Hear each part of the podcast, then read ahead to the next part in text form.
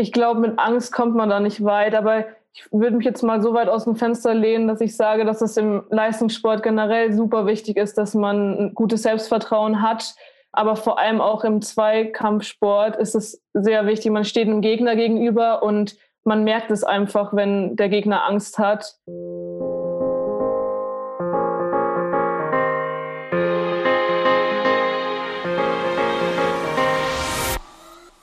Hallo und herzlich willkommen zur 29. Folge des Team Deutschland Podcast, dem Podcast, wo wir über den Weg der besten deutschen Sportlerinnen und Sportler zu den Olympischen Spielen in Tokio sprechen. Mein Name ist Jens Behler und ich begleite die Sportlerinnen und Sportler hier im Podcast auf ihrem Weg nach Tokio.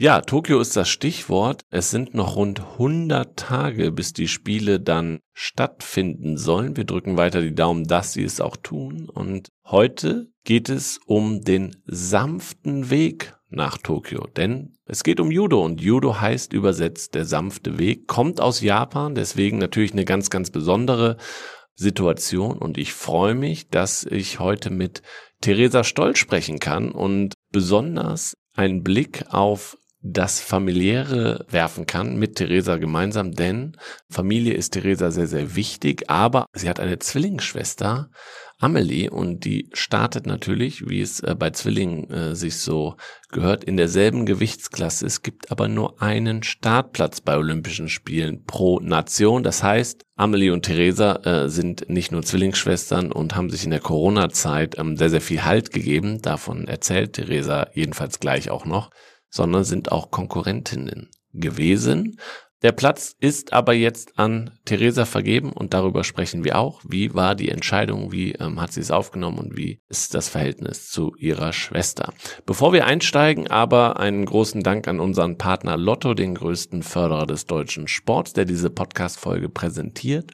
Und wie diese Förderung gerade in unserem Olympiakontext aussieht, habe ich hier schon oft erzählt. Ich mache es aber immer wieder gerne. Und zwar am Beispiel der Olympischen Winterspiele in Pyeongchang zum Beispiel und am Beispiel der Sportart Skeleton, denn über die Mittel der Siegerchance der Zusatzlotterie der Glücksspirale von Lotto konnten wir der Skeletoni Jacqueline Lölling eigene Skeletonschuhe herstellen lassen. Die gab es vorher nicht. Die Skeletonis sind da mit Bob-Fahrerschuhen gestartet im Eiskanal mit den Mitteln der Siegerchance konnten eben eigene Skeleton-Schuhe entwickelt werden. Und ja, was dabei rausgekommen ist, wissen wir. Jaka Lölling hat eine Silbermedaille in Pyeongchang gewonnen. Das dazu und wir hoffen, dass diese Mittel der Siegerchance auch in Zukunft weiter genutzt werden für den Spitzensport. Jetzt aber zu meinem Gast. Ich freue mich sehr, einmal über Judo zu sprechen und über den sanften Weg nach Tokio, wie wir schon gehört haben. Herzlich willkommen, Theresa Stoll. Hallo. Theresa, wir müssen dazu sagen, für die Zuhörerinnen und Zuhörer zu Hause, es ist Ostersonntag.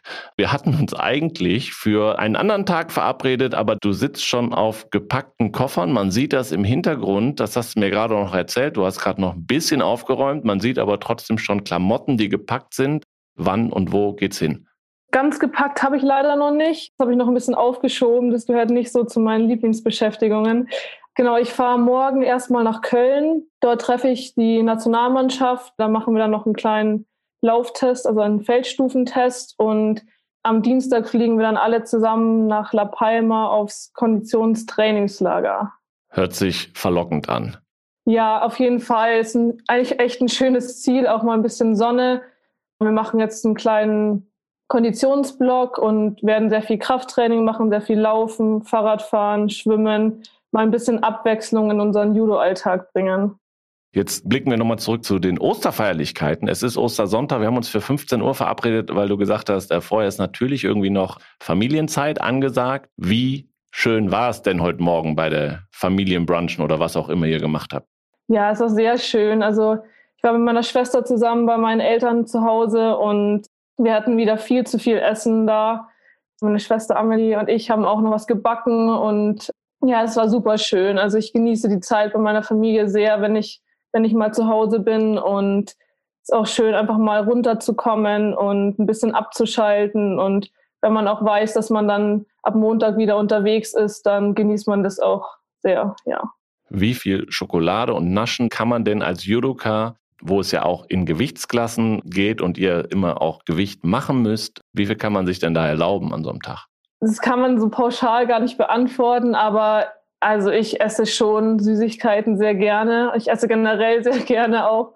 Und ja, ich habe das Glück, dass ich eigentlich ganz gut in meiner Gewichtsklasse bin, also dass ich nicht zu schwer bin. Muss natürlich vor dem Wettkampf ein bisschen auf meine Ernährung schauen und ernähre mich dann auch gesund, aber so an Ostern darf man da auf jeden Fall zur Schokolade greifen oder ein bisschen Osterzopf essen. Das ist gut. Also nicht völlige Entbehrung vor so einem Trainingslager, das jetzt ansteht. Nein, also die nächsten zwei Wochen werden auf jeden Fall sehr intensiv und da werde ich mich auch sehr ausgewogen wieder ernähren, weil es natürlich wichtig ist, wenn man Leistungen bringen will, dass man dann auch was Gutes isst. Aber so an Ostern oder am Wochenende, dann gönnt man sich auf jeden Fall was Süßes. Und jetzt nochmal zum Thema Familie. Wie wichtig, du hast gerade ein bisschen erzählt, dass du natürlich die Zeit genießt. Ihr seid als Leistungssportlerinnen sehr viel unterwegs. Vielleicht gerade im letzten Jahr Corona bedingt nicht unbedingt. Auch das wird ja nochmal Thema hier sein. Aber wie wichtig ist die Familie insgesamt für dich? Ja, also ich bin schon ein Familienmensch auf jeden Fall. Ich bin in München aufgewachsen, mit meiner Familie auch zusammen. Die wohnen auch nicht sehr weit entfernt von mir. Ich bin damals dann von meinen Eltern auch ausgezogen mit meiner Schwester zusammen. Ähm, wir wohnen zusammen. Also ich verbringe sehr, sehr gerne Zeit mit meiner Familie, versuche das halt in meinen Alltag ganz gut zu integrieren. Am Wochenende mal zum Kaffee zu meinen Eltern heimzufahren. Und ja, es ist auf jeden Fall wichtig, wenn man so viel unterwegs ist, dann schätzt man da die Zeit, wenn man auch zu Hause sein kann und seine Familie sehen kann, sehr. Jetzt ist natürlich die besondere Situation, da müssen wir die Zuhörerinnen und Zuhörer nochmal abholen. Du hast eine Zwillingsschwester, hast du gerade schon gesagt, die Amelie, die auch Judoka ist. Seid ihr denn alleine oder gibt es noch mehr Geschwister bei euch? Nee, ich habe noch zwei ältere Brüder. Und die machen auch Judo? Nee, der eine und durch den sind wir dann auch zum Judo gekommen. Also dem haben wir so ein bisschen den Anfang zu verdanken, dass wir beim Judo angefangen haben. Aber die wohnen nicht auch noch in eurer WG. Das heißt, nur Amelie und du, ihr wohnt zusammen. Nee, das wäre wahrscheinlich ein bisschen zu viel. es gibt auch zu viel Familie, okay. Zur Situation mit deiner Zwillingsschwester ist natürlich eine super spannende Sache, denn ihr seid ja nicht nur, so wie ich es gelesen habe, beste Freundin, Mitbewohnerin, Zwillingsschwestern, sondern eben auch, das muss man dazu sagen, ein wenig Konkurrentin, denn wie soll es anders sein? Zwillingsschwestern kämpfen in derselben Gewichtsklasse und es gibt leider nur einen Startplatz pro Gewichtsklasse bei den Olympischen Spielen. Wie ist das so, wenn man mit seiner eigenen Schwester auch ein Konkurrenzverhältnis hat? Ja, ich glaube, da muss ich mal am Anfang beginnen. Wir haben zusammen mit Judo angefangen und sind eigentlich den ganzen sportlichen Werdegang zusammengegangen und ja, wir haben von Anfang an immer zusammen trainiert, auch Wettkämpfe zusammen gemacht, aber haben natürlich auch immer gegeneinander gekämpft. Das heißt, wir sind eigentlich damit aufgewachsen. Für uns war das dann nichts Besonderes. Also es hat einfach dazu gehört, dass wir auch im Training gegeneinander kämpfen, aber auch im Wettkampf. Und das Gute ist, dass man beim Judo bei Europameisterschaften oder bei Weltmeisterschaften, da dürfen immer zwei Athleten pro Gewichtsklasse auch teilnehmen. Der einzige Haken ist, dass bei den Olympischen Spielen ist es leider nur möglich, dass ein Athlet pro Gewichtsklasse und pro Nation an den Start gehen darf. Und in der Hinsicht sind wir leider schon Konkurrentinnen, weil wir in der gleichen Gewichtsklasse starten. Ihr kennt euch ja dann quasi auch auf der Judomatte in- und auswendig. Hat Amelie Stärken oder Schwächen, die bei dir genau andersrum sind oder seid ihr da relativ gleich, was euren Sport angeht? Nee, wir sind von den Körperproportionen ein bisschen unterschiedlich. Also wir kämpfen in der gleichen Gewichtsklasse, aber haben unterschiedliche Proportionen und sie hat auch einen ganz anderen Judo-Stil als ich. Also sie kämpft viel lieber am Körper und macht auch ganz andere Techniken als ich und deswegen sind wir da eigentlich schon sehr unterschiedlich. Jetzt hast du erzählt, ihr wohnt zusammen in einer WG in München. Das heißt, das letzte Jahr, das Corona-Jahr 2020 oder bis jetzt auch noch, Tat das gut, dass ihr da zusammen gewohnt habt oder ist euch da eher die Decke auf den Kopf gefallen? Ja, ich war ehrlich gesagt auch überrascht, dass es nicht so war. Wir verbringen so ja schon sehr viel Zeit miteinander, aber das letzte Jahr war sehr intensiv. Also wir saßen eigentlich nur aufeinander, haben dann eigentlich unseren Alltag miteinander verbracht, zusammen trainiert, eigentlich alles zusammen gemacht, zusammen gekocht. Und es hat überraschenderweise super gut funktioniert. Also ich war eigentlich total froh, dass sie da war und dass ich immer jemanden hatte, mit dem ich zusammen trainieren konnte vor allem, aber auch zusammen kochen, essen. Also es war eigentlich schön, dass man das alles zusammen machen konnte, weil die Zeit ja nicht sehr einfach war. Wie habt ihr trainiert? Bei euch im Wohnzimmer? Ja, auch. Aber wir waren auch sehr viel draußen, sind laufen gewesen, haben Homeworkouts gemacht, waren auch in der Halle zu zweit, haben Judo gemacht. Also wir konnten eigentlich sehr gut trainieren, weil wir uns gegenseitig hatten und so auch immer jemanden, der einen motiviert, wenn es gerade mal härter war. Und habt ihr auch mal darüber gesprochen? So habt ihr gesagt, okay, das war eine krass intensive Zeit für uns, aber das hat uns auch hier und da weitergebracht? Ja, wir haben im Nachhinein schon gesagt, das hat uns beide überrascht, dass wir eigentlich so gut ausgekommen sind. Also wir haben ein super Verhältnis auf jeden Fall, aber wenn man halt so einen Corona-Lockdown zusammen macht, das kann natürlich zusammenschweißen, aber da kann, es kann natürlich auch schwierig werden, wenn man so viel Zeit miteinander verbringt. Aber überraschenderweise war das gar kein Problem für uns. Jetzt habt ihr euch vielleicht nicht nur gesagt, sondern ihr habt auch mal für ein Olympiamagazin, das Magazin 2020, euch gegenseitig Briefe geschrieben und ihr wusstet nicht, was die andere Schwester eben zu Papier bringt. Wie war das, einmal sich hinzusetzen und seiner eigenen Schwester als Schwester und Konkurrentin, weil das war, muss man dazu sagen, das erste Magazin kam noch vor der Entscheidung, wer von euch beiden denn eigentlich den Startplatz bekommt. Wie war das, einmal die richtigen Worte zu finden für die Schwester? Also ich fand es insgesamt eine sehr schöne Idee, weil man es einfach so selten macht, dass man sich hinsetzt und einfach mal so einen schönen Brief an jemanden schreibt, den man halt sehr gerne hat. Und ich fand es nicht leicht, da die richtigen Worte zu finden, aber ich war überrascht, was es dann für Emotionen hervorgerufen hat, als ich den Brief dann auch von ihr gelesen habe oder als ich da saß und mir die richtigen Worte überlegt habe. Es war auf jeden Fall emotional und echt sehr schön, muss ich sagen. Habt ihr den Brief erst im Magazin gelesen oder habt ihr euch den vorher mal zugesteckt? Nee, wir haben ihn wirklich erst im Magazin gelesen. Und dann auch parallel. Also ihr saßt beide da und habt den Brief des anderen parallel gelesen und konntet danach direkt euren Emotionen freien Lauf lassen. Ja, wir saßen beide auf dem Sofa. Ja, es war wirklich ein emotionaler Moment. Okay, kannst du dich noch an Besonderheiten erinnern, was deine Schwester dir geschrieben hat? Was dich besonders berührt hat? Also es kamen jetzt schon zwei Magazine raus. Im ersten war es quasi ein Jahr vor Olympia, wo es noch nicht entschieden war und äh, da sollten wir uns gegenseitig schreiben und dann gegenseitig auch was wünschen und da hat sie mir einfach alles Gute für die Olympia-Qualifikation gewünscht und auch gesagt, dass sie stolz ist, mit mir diesen Weg gemeinsam gehen zu können und war irgendwie schön zu hören und sie war auch sehr dankbar, dass wir das Ganze zusammen machen und dass wir uns da gegenseitig einfach motivieren. Und der zweite Brief, du hast es erwähnt, es gibt ein zweites Magazin 2020 jetzt nach der Verschiebung. Und da gibt es einen neuen Brief von Amelie an dich. Und da steht dann, meine ich, was zu deinem Weg zu den Olympischen Spielen und ihrer Rolle auch ein wenig drin, richtig? Genau, das war dann nach der Entscheidung, nachdem der nationale Verband von uns die Olympianominierung bekannt gegeben hat und wurde ich nominiert. Und Amelie als Trainingspartnerin. Also sie darf leider nicht bei den Olympischen Spielen starten. Und ja, ist auf jeden Fall keine leichte Situation. Und in dem Brief hat sie aber trotzdem von der letzten Zeit berichtet, von dem Weg, den wir gemeinsam gegangen sind und dass sie super stolz auf mich ist, dass ich das geschafft habe und dass sie auch ihr Bestes gibt, dass sie mich auf dem Weg bestmöglich unterstützt und da auch immer für mich da ist. Also es war sehr, sehr schön, das zu hören.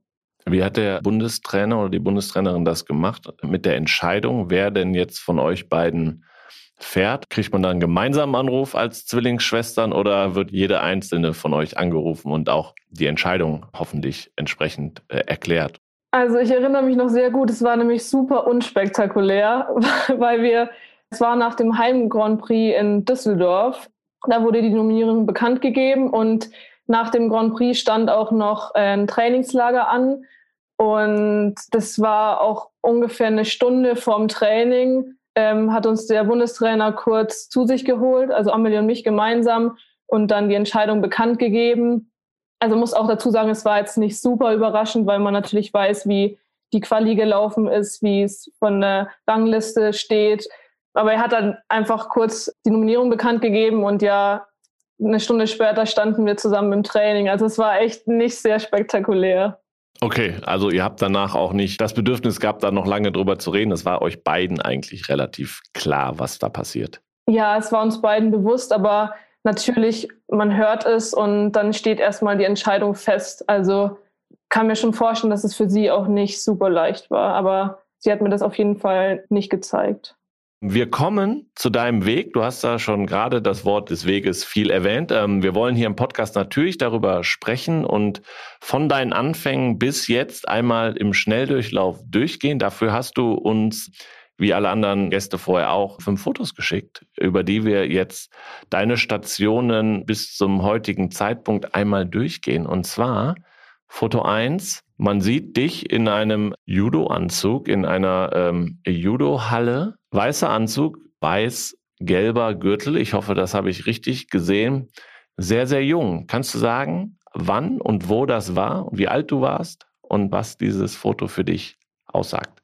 Ja, das zeigt mich zu meinen Anfängen. Ich glaube, es war 2004. Da zu der Zeit habe ich ungefähr ein Jahr Judo gemacht und das ist nach meiner ersten Gürtelprüfung. Und da war ich stolz wie Oscar, als ich den ersten Gürtel überreicht bekommen habe. Und ja, also ich bin im TSV München Großhadern, habe ich angefangen, bin da aufgewachsen und das ist auch jetzt immer noch mein Olympiastützpunkt und an dem ich trainiere. Das ist eine sehr glückliche Situation, in der ich mich befinde. Ist das eine Judo-Abteilung unter vielen Abteilungen oder ähm, ist das ein reiner Judo-Verein? Nee, es gibt noch ein paar andere Abteilungen, aber der Judo nimmt eigentlich so den größten Anteil ein und ist auch der Olympiastützpunkt. Wie bist du denn zum Judo gekommen? Du hast gerade schon kurz angerissen, einer deiner älteren Brüder hat auch schon Judo gemacht, aber wie sieht es sonst familiär aus? Vater, Mutter auch im Judo aktiv gewesen oder wie kamen die auf die Idee, deinen Bruder da reinzustecken und nachher auch euch beide? Also warum mein Bruder mit Judo angefangen hat, weiß ich gar nicht so genau. Er hat es zusammen mit einem Freund gemacht. Vielleicht auch einfach, weil meine Eltern nicht sehr weit von dem Judo-Verein weggewohnt haben und dachten, dass mein Bruder das ruhig mal ausprobieren kann. Und ich erinnere mich noch, dass ich und meine Schwester dann mit meinen Eltern immer zusammen zum Abholen gefahren sind. Und dann sind wir auch immer schon durch die Judohalle gelaufen und wollten auf die Judomatte und mitkämpfen. Und unsere Eltern haben uns dann noch so ein bisschen gebremst, aber irgendwann konnten sie uns dann nicht mehr abhalten und dann haben wir auch dort angefangen. Ich finde ja, das hat immer einen Eindruck in so einer Judo-Halle viel weicher Boden. Da kann man viel rumturnen, rumspielen als Kinder. Wie fängt man an mit dem Judo? Man kann schon relativ früh mit Judo anfangen. Ich glaube, Anfängerkurs wird schon ab drei Jahren angeboten. Wir haben erst später angefangen. Ich glaube, wir waren, wir sind gerade acht Jahre alt geworden. Das ist fast schon spät eigentlich. Aber man beginnt beim Judo, indem man, also spielerisch beginnt man mit spielerischen Übungen. Man lernt erstmal zu fallen auch, also die Fallschule. Und es fängt sehr langsam an, würde ich sagen. Und ja, es hat einfach immer super viel Spaß gemacht. Ich habe mich jeden Tag sehr aufs Training gefreut und einfach um mich auszutoben und meine Freunde zu treffen. Und es war trotzdem auch wichtig, dass seine Schwester als Wegbegleiterin immer dabei ist. Bei dem Foto fällt mir auf, hat sie an dem Tag nicht ihre Prüfung gemacht, weil du da alleine drauf bist oder ist deine Schwester weggeschnitten da? Nein, sie ist nicht weggeschnitten, aber sie hat an dem Tag natürlich auch ihre Prüfung gemacht, ja. Okay, aber das habt ihr euch gegenseitig damals auch schon, war das gut, dass ihr beiden euch hattet und dass ihr gemeinsam zum Training gehen konntet? Ja, ich glaube schon, dass es sehr cool war. Ich weiß aber nicht, ob wir uns damals auch immer schon so super gut verstanden haben, aber ja, natürlich, man hat eine Trainingspartnerin, aber da waren natürlich auch noch sehr viele andere Kinder, mit denen man gut trainieren konnte. Wir kommen zum zweiten Foto. Wir machen, glaube ich, einen kleinen Zeitsprung, denn da bist du schon was älter, hast einen blauen Judo-Anzug an. Es sieht nach Wettkampf aus, eine relativ volle Halle.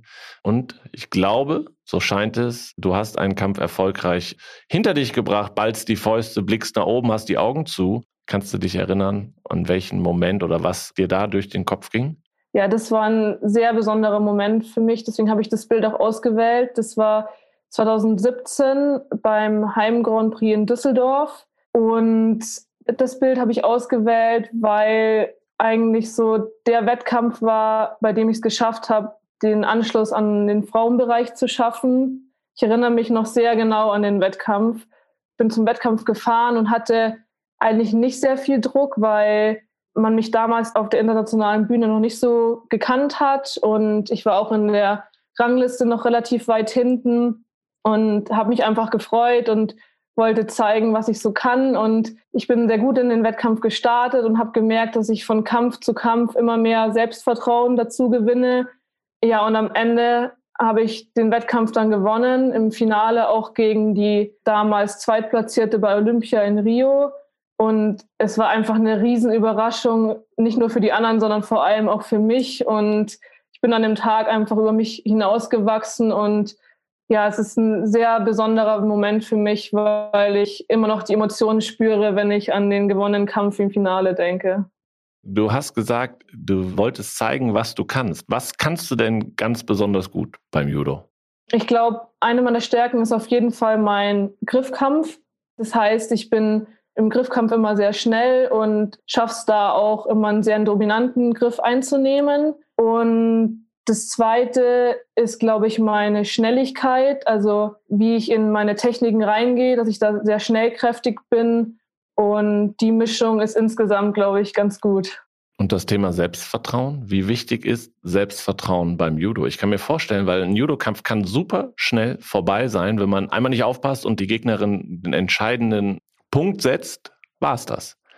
Ähm, ist man da eher ängstlich unterwegs oder muss man eigentlich voller Selbstvertrauen in so einen Kampf gehen? Ich glaube, mit Angst kommt man da nicht weit, aber ich würde mich jetzt mal so weit aus dem Fenster lehnen, dass ich sage, dass es im Leistungssport generell super wichtig ist, dass man ein gutes Selbstvertrauen hat.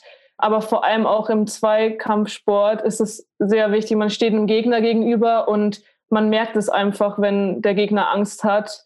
Und ja, es ist sehr wichtig, dass man an sich glaubt und vor allem, wenn der Kampf dann länger geht, wenn man langsam merkt, dass der Körper müde wird, dann fängt man auch an, ein bisschen zu zweifeln und das darf man einfach auf keinen Fall. Also das muss man abschalten und da muss man wirklich immer an sich glauben, weil sonst äh, merkt es der Gegner und nutzt die Schwäche natürlich auch aus. Gibt es denn da auch so ein bisschen Psychotricks vor so einem Wettkampf? Weißt du bei einigen Gegnerinnen ganz genau, was du tun musst oder was du lieber nicht tust?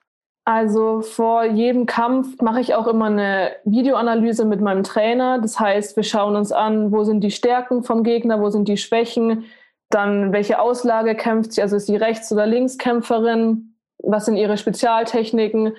Also wir schauen uns das immer an und analysieren das Ganze und dann weiß ich für mich auch persönlich ja, welche Techniken könnten bei ihr klappen. Also ist sie eher nach hinten anfällig oder fällt sie eher nach vorne oder kann man sie im Bodenkampf bekommen? Also man schaut sich das Ganze an und analysiert es auf der Technikebene. Aber vor so einem Kampf, sage ich mal, im Kabinentrakt, bevor man in die Halle geht, auf die Matte, da passiert nichts. Da hat man Abstand und da werden keine Psychospielchen gespielt. Ich erinnere mich nur an einen Podcast mit dem Ringer Frank Stäbler. Er ist ja gefühlt ein Mentalmonster. Der hat mir Geschichten erzählt, wie er halt bei seinen wichtigsten Kämpfen seine Gegner eigentlich schon im Vorfeld bezwungen hat, weil er eben dies und das gemacht hat. Also das passiert bei euch eher nicht so. Ja, das gibt es natürlich schon. Also ich kann jetzt nur von mir sprechen, dass ich beim Wettkampf immer sehr fokussiert bin. Ich setze mir dann auch immer Kopfhörer auf, höre Musik und konzentriere mich auf mich selber, spreche dann auch selber mit mir, was ich mir für Techniken vornehme. Aber ich bin da immer sehr auf mich konzentriert. Also ich achte da nicht sehr viel auf die Gegner. Kann natürlich sein, dass die das auch verunsichert, was man so im Vornherein so macht und wenn man sich aufwärmt da merkt man schon, dass die Gegner einen dann manchmal auch ein bisschen beobachten. Aber ich bin da eigentlich schon sehr auf mich fokussiert und auf den Wettkampf konzentriert. Arbeitet ihr da auch mit einem Mentaltrainer, mit einer Mentaltrainerin zusammen? Ja, wir arbeiten mit einem Mentalcoach zusammen und ich persönlich in München auch. Und ich glaube einfach, dass es super wichtig ist im Leistungssport und dass man da einfach noch ein paar mehr Prozent rausholen kann. Und da geht es eher um diese Art der Wettkampfvorbereitung, dass du immer wieder Anker hast, zu sagen, so und so bereite ich mich oder fokussiere ich mich auch? Oder sind es eher Situationen, die ihr immer wieder durchspielt und sagt, in der Situation musst du dies oder das tun oder würde dir dies oder das helfen? Oh, es geht eigentlich um alles, würde ich sagen. Also ich bin auch immer überrascht nach einem Wettkampf, wenn man dann darüber spricht, was hat gut geklappt, was hat nicht so gut geklappt. Es sind einfach immer wieder neue Baustellen, an denen man weiter arbeiten kann. Und ja, da findet man immer verschiedene Situationen, sei es jetzt irgendwie selber die mentale Stärke, wenn man im Kampf steht, wenn jetzt schon der Golden Score läuft, das heißt, die reguläre Kampfzeit abgelaufen ist und dann der Kampf eigentlich Open End ist bis zur entscheidenden Wertung, dass man da dann fokussiert bleibt, weiter an sich glaubt und da dann mental nicht einbricht oder sei es jetzt einfach generell, dass man sich auf bestimmte Gegner vorbereitet. Also da ist eigentlich alles dabei. Und das Thema Musik nochmal? Hast du eine bestimmte Musik, immer wieder dieselbe vor einem Kampf, die du hörst, oder sind das unterschiedliche Tracks? Ich höre eigentlich alles. Also ich habe jetzt auch keine konkrete Musik, ich höre einfach eigentlich alles durch die Bank. Hilft Musik nicht nur beim Fokus, sondern auch, um sich bestimmte Momente irgendwie ähm, wiederzuholen? Oder sind es dann eher die Bilder von so einem Heim Grand Prix in Düsseldorf 2017 von dem Erfolg? Sind es eher die Fotos, die Bilder, die da die Emotionen nochmal hochkommen lassen? Oder gibt es da auch musikalische Verbindungen? Was ich eigentlich immer mache, ist, dass ich mir am Abend vorm Wettkampf nach der Waage, wenn ich dann abends im Bett sitze und mich auf den Wettkampf fokussiere, dass ich mir dann auch immer noch Kampfvideos anschaue und Momente, in denen ich sehr stark war und die mir auch so ähm, emotional gesehen sehr im Gedächtnis geblieben sind. Das schaue ich mir schon immer an und das ist, motiviert mich sehr. Gab es denn von dem ersten Foto, wo du noch sehr jung warst, bis zu dem Moment beim Heim Grand Prix in Düsseldorf, wo du gesagt hast, da bin ich quasi in die Weltspitze oder habe den Übergang zum Frauenbereich geschafft? Wie ist so der klassische Weg von dir gewesen? Du hast normales Abitur gemacht oder warst du auf einer Eliteschule oder lief das ganz normal? Ich war auf einer ganz normalen Schule, habe da 2014 mein Abitur gemacht. Mein Glück war, dass ich, wie ich schon erwähnt hatte, am Olympiastützpunkt in München angefangen habe und dort dann eigentlich in den Leistungssport reingewachsen bin. Also ich wurde auch sehr früh schon gefördert, bin, glaube ich, mit 13, 14 dann auch schon in die Jugendnationalmannschaft gekommen und bin auch während meiner Schulzeit mit dem Leistungssport aufgewachsen ja, ich hatte eigentlich einen ganz schönen sportlichen Weg und hatte damals dann meinen ersten großen Erfolg 2011 auch schon bei der U17-Weltmeisterschaft, wo ich Zweite werden konnte.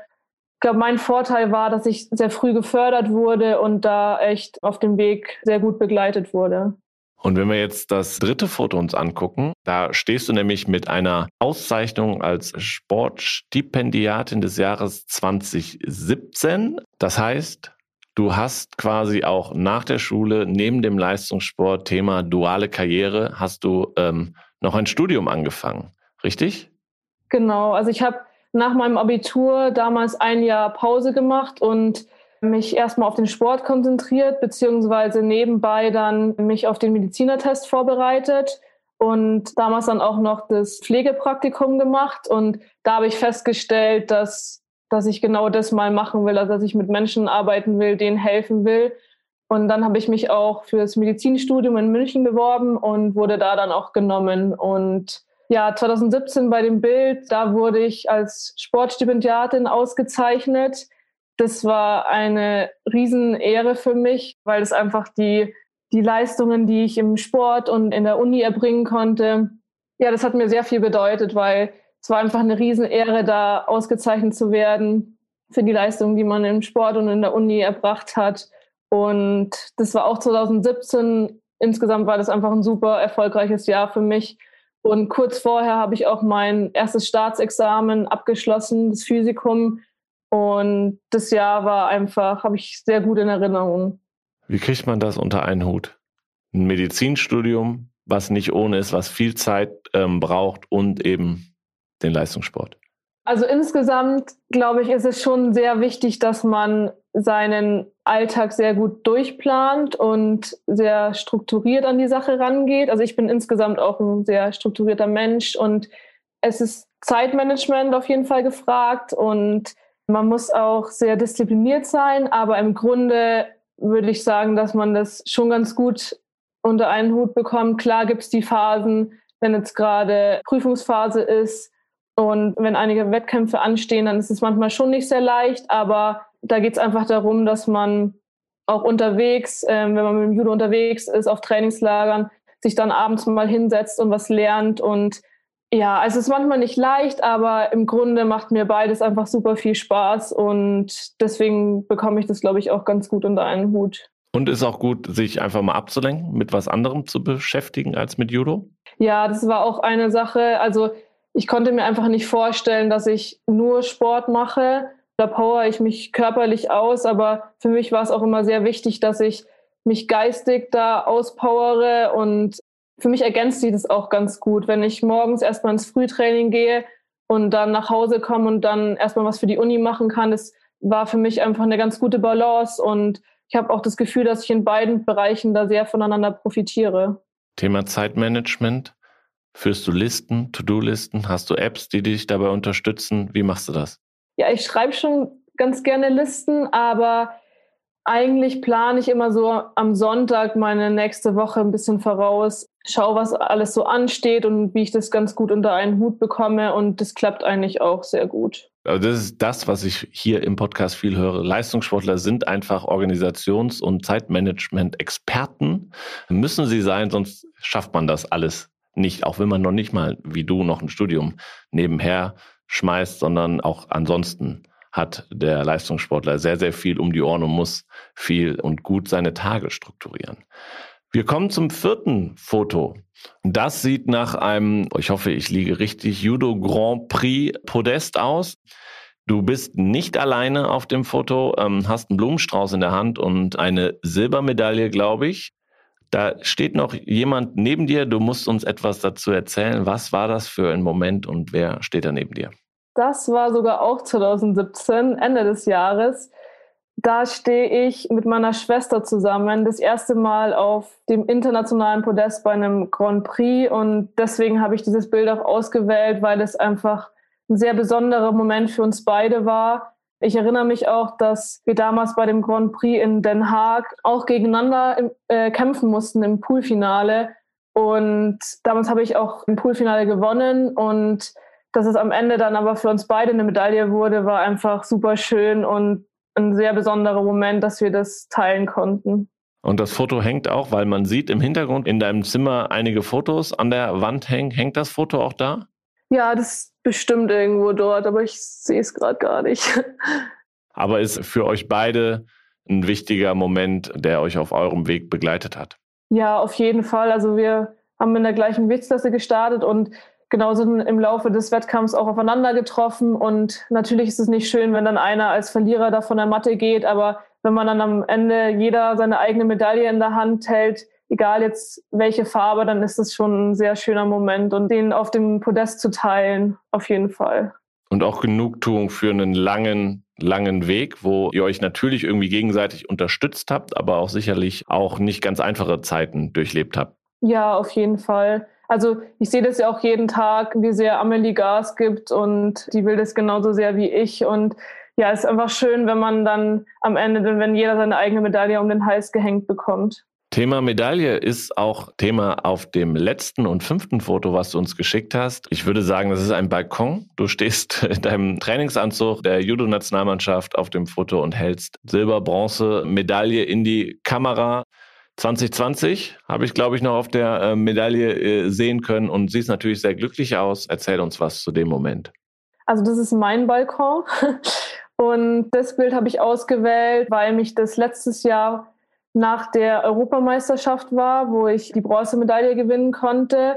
Und für mich war dieses Bild sehr besonders, weil das mein erster richtiger Wettkampf nach der oder beziehungsweise in der Corona-Pandemie war. Und ja, am Ende war es dann die Bronzemedaille bei der EM. Also klar hatte ich mir vielleicht eine andere Farbe erhofft, aber im Grunde war ich dann sehr glücklich, dass es am Ende eine Medaille wurde. Und ja, also ich war insgesamt mit dem Wettkampf nicht so super zufrieden, weil ich gemerkt habe, dass mir noch die Wettkampfroutine fehlt und ich nicht das nötige Selbstvertrauen hatte, wie ich schon bewiesen habe. Und dass es am Ende dann aber trotzdem die Bronzemedaille wird, äh, hat mich dann schon sehr gefreut. Wie ist es denn international eigentlich im Judo? Ist da eine Europameisterschaft schon ordentlich besetzt, weil in Judo in Europa groß ist und viele auch aus der Weltspitze aus Europa kommen? Oder ist das ein eher, sagst du, bei einer WM kommen dann noch die irgendwie, ja, die Japaner, weil es irgendwie eine japanische Kampfsport ist, aber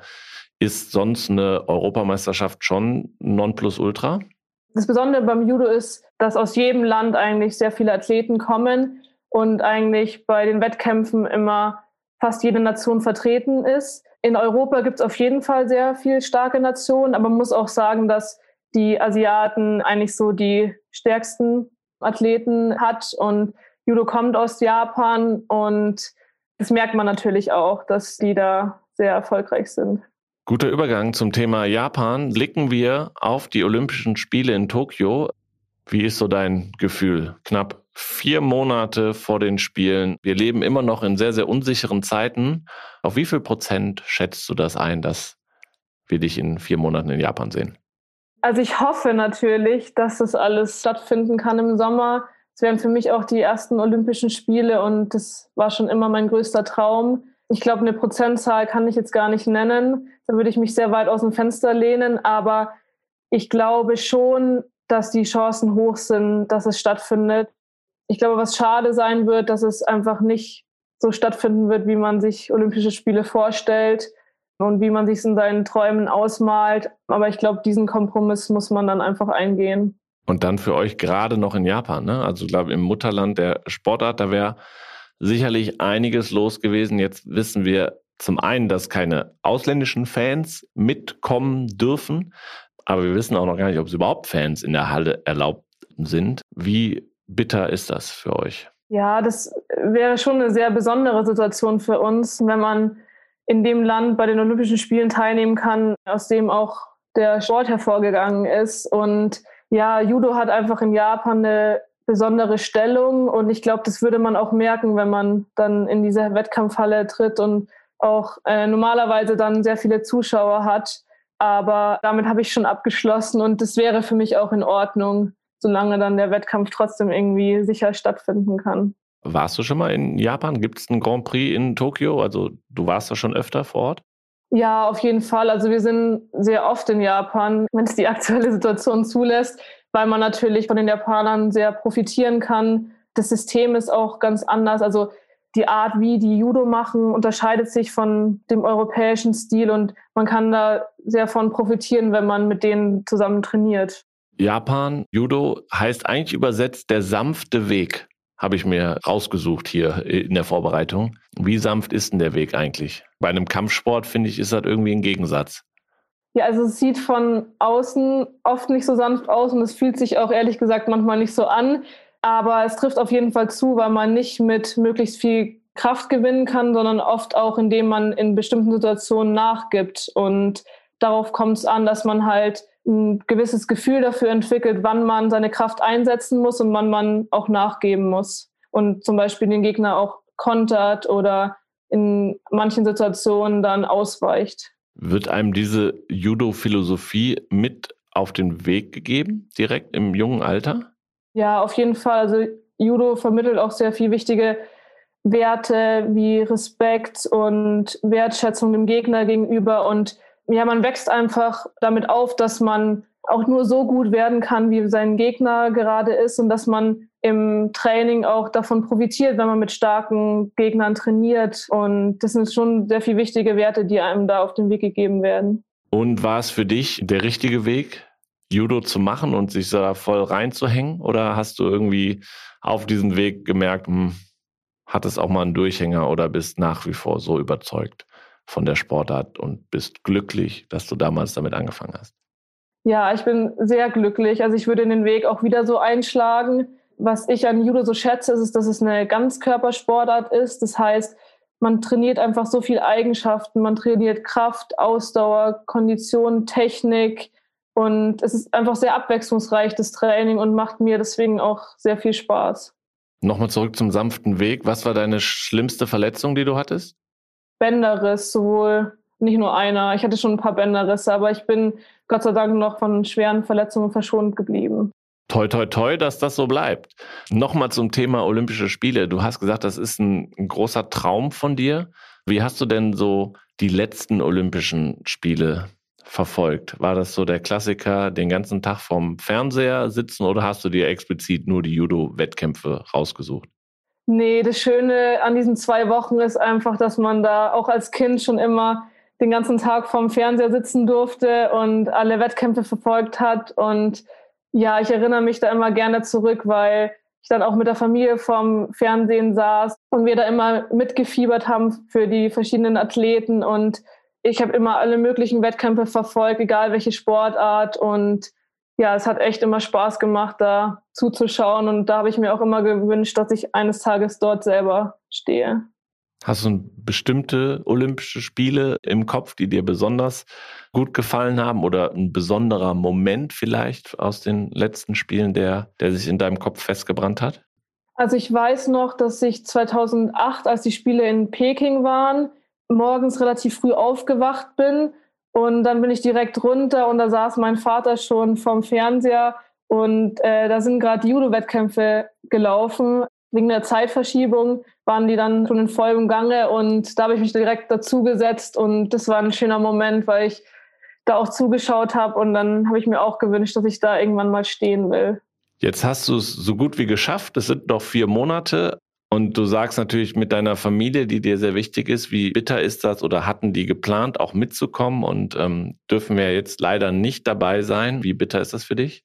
Also meine Eltern wären nicht hingeflogen, weil es schon ein relativ weiter Weg ist und ähm, die hätten mich einfach vom Fernseher beziehungsweise vom Livestream verfolgt. Aber es ist natürlich schade. Mein Freund wäre eigentlich gerne mitgeflogen, hätte mich vor Ort unterstützt. Aber das ist trotzdem eine Sache, die ich akzeptieren könnte, wenn dann die Spiele trotzdem stattfinden können. Ihr seid ja viel in der Weltgeschichte unterwegs, auf den verschiedensten Wettkämpfen. Wie sieht denn so eine Unterstützung von zu Hause aus? Gibt es da vor jedem Wettkampftag diverse WhatsApp-Nachrichten, sogar Videos und direkt, du kommst von der Matte, machst dein Handy an und hast Glückwünsche oder aufbauende Worte auf deinem Handy? Wie sieht das aus?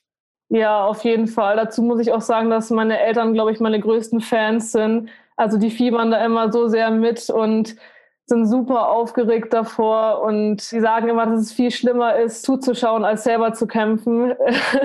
und ja, ich glaube denen das auch. Also ich, es ist nicht leicht, wenn man dann vorm Livestream schaut und eigentlich das Ganze nicht beeinflussen kann. Aber die fiebern da immer sehr mit und können da manchmal auch gar nicht zuschauen. So aufregend finden die das. Und schicken dir vorher und nachher viele, viele Nachrichten. Ja, auf jeden Fall wünschen wir immer viel Glück und schreiben wir auch oder rufen mich dann nach dem Wettkampf an. Also die sind da auf jeden Fall sehr treue Wegbegleiter. Ab wann tust du das Handy weg vor so einem Wettkampf? Also am Abend ist es schon so, dass ich mir dann vor allem ähm, Videos anschaue, beziehungsweise erfolgreiche Wettkämpfe und analysiere auch noch ein paar Kampfvideos von meinen Gegnern und stelle mich da voll auf den Wettkampf ein.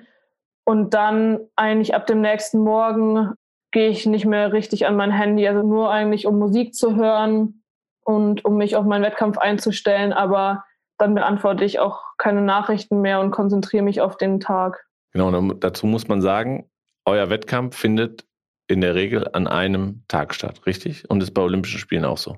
Genau. Also startet morgens relativ früh und hoffentlich ist man dann den ganzen Tag in der Wettkampfhalle und kann sich auch dann noch für den Finalblock vorbereiten und an dem teilnehmen. Weißt du schon, wann ist dein Wettkampf in Tokio? Wann ist der datiert? Ich würde am 26.07. kämpfen und am 31. beim Team-Event. Das ist auch noch eine schöne, schöne Sache, weil das das erste Mal wäre, dass Judo in einem Mixteam-Event vertreten ist. Das heißt, Dort würden dann drei Frauen und drei Männergewichtsklassen zusammen in einem Team antreten. Das ist ja wunderbar. Nicht nur eine Chance und ein Kampf, der kann ja auch nach 20 Sekunden vorbei sein und dann hast du dich vier Jahre darauf vorbereitet und das war's dann. Das ist ja eine schöne Sache, dass dann noch diesen Teamwettbewerb, den es ja bei, meine ich, EMs und WMs eigentlich schon länger gibt, jetzt auch bei den Olympischen Spielen gibt.